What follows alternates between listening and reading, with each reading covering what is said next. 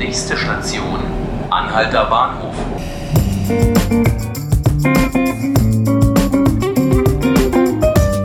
Hallo und herzlich willkommen zu 5 Minuten Berlin, dem Tagesspiegel-Podcast aus der Redaktion am Anhalter Bahnhof. Mein Name ist Jonas Bickelmann und ich bin hier heute mit meiner Kollegin Amori Burchardt aus der Redaktion Wissen Forschen beim Tagesspiegel. Herzlich willkommen, Amori. Hallo. Amori, du warst an der Humboldt-Universität hier in Berlin. Bei was für einer Veranstaltung warst du dort? Ja, ich war bei der Erstsemester-Veranstaltung für die äh, neuen Studierenden der islamischen Theologie. Und äh, das sind ja nicht nur Erstis, sondern auch wirklich Erstimmatrikulierte. Und der Gründungsdirektor des Instituts, Michael Borgolte, hat ihnen also gleich entgegengerufen, Sie sind erst immatrikulierte und schreiben damit äh, Geschichte, nicht nur für die Humboldt-Universität, sondern für ganz Berlin, äh, wo es ja bisher keine Islamtheologie an einer Universität gab. Werden jetzt auch hier an der Humboldt-Universität Imame ausgebildet? Ähm, nein, das ist eine, würde ich mal denken, Langzeitperspektive. Der äh, Gründungsdirektor hat es äh, quasi uns gegenüber als populäres Missverständnis bezeichnet. Allerdings war natürlich von Anfang an diese Hoffnung damit verbunden.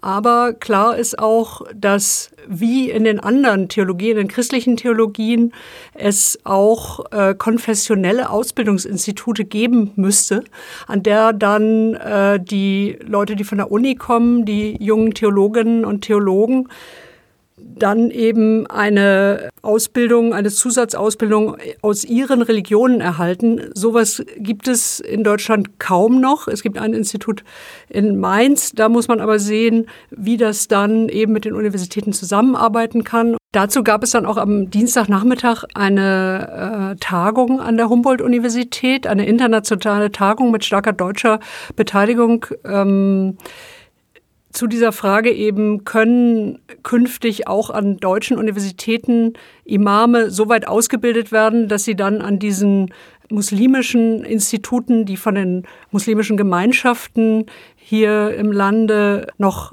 größtenteils noch errichtet werden müssen, dass sie da dann weiter studieren und dann in die Moscheegemeinden kommen. Das ist aber, glaube ich, noch ein sehr weiter Weg. Ja. Äh, nun konnte man hier in Berlin an der Freien Universität auch vorher schon Islamwissenschaft studieren. Kannst du noch mal kurz sagen, was diese beiden Studiengänge voneinander unterscheidet? Ja, ähm, die Islamwissenschaft ist nicht bekenntnisgebunden.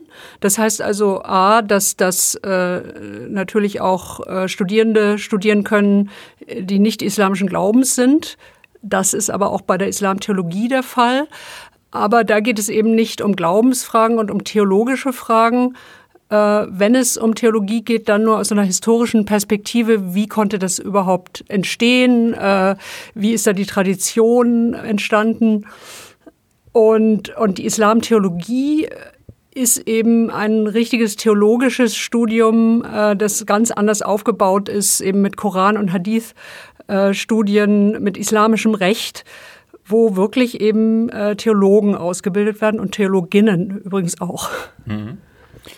Und es gab Streit und Kritik wegen des ähm, Beirats, der diesen Studiengang berät. Ist das, ähm, kann man das so sagen, der Beirat? Was ist genau die Aufgabe des Beirats?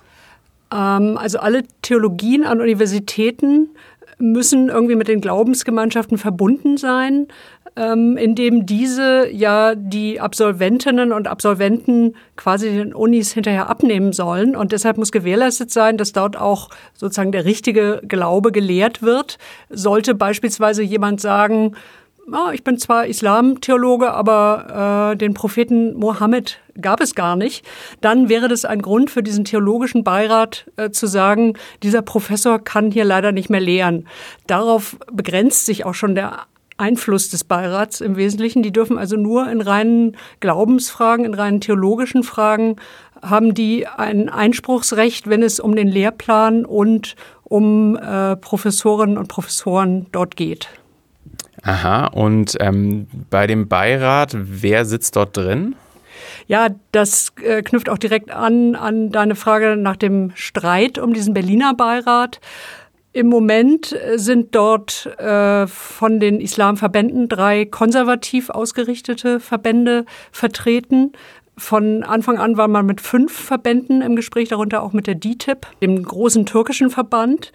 Ähm, und die Begründung, warum man nicht auch mit liberalen Vereinigungen gesprochen hat, was seitens der Grünen beispielsweise verlangt wurde in Berlin im Abgeordnetenhaus, aber auch von der CDU, ja begründet wurde, dass damit, dass es äh, in diesen liberalen Kreisen, die es durchaus gibt, und die haben auch einen Verband, äh, dass die noch viel zu mitgliederschwach sind, dass sie auch noch gar keine eigene Moschee in Berlin haben und keine eigene Gemeinde in dem Sinne.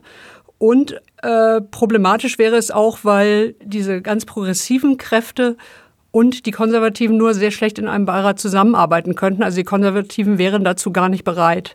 Und insofern, um überhaupt erstmal den Studienstart äh, in diesem vom Senat sehr stark gewünschten Theologieinstitut zu ermöglichen, hat man eben äh, so eine Kompromissvariante äh, gewählt, erstmal mit den Konservativen das zu machen, aber gleichzeitig zwei verbandsunabhängige ähm, muslimische Vertreter, Vertreterinnen dort rein zu berufen, die von ihrem ganzen Profil in der Universitätslehre, in ihren Fächern auch äh, eher, würde ich jetzt mal so sagen, progressiv-liberal, sehr europäisch ausgerichtet sind. Das ist auch geglückt und bisher sagt der Gründungsdirektor des Instituts, habe sich das auch bewährt und der Beirat sei arbeitsfähig.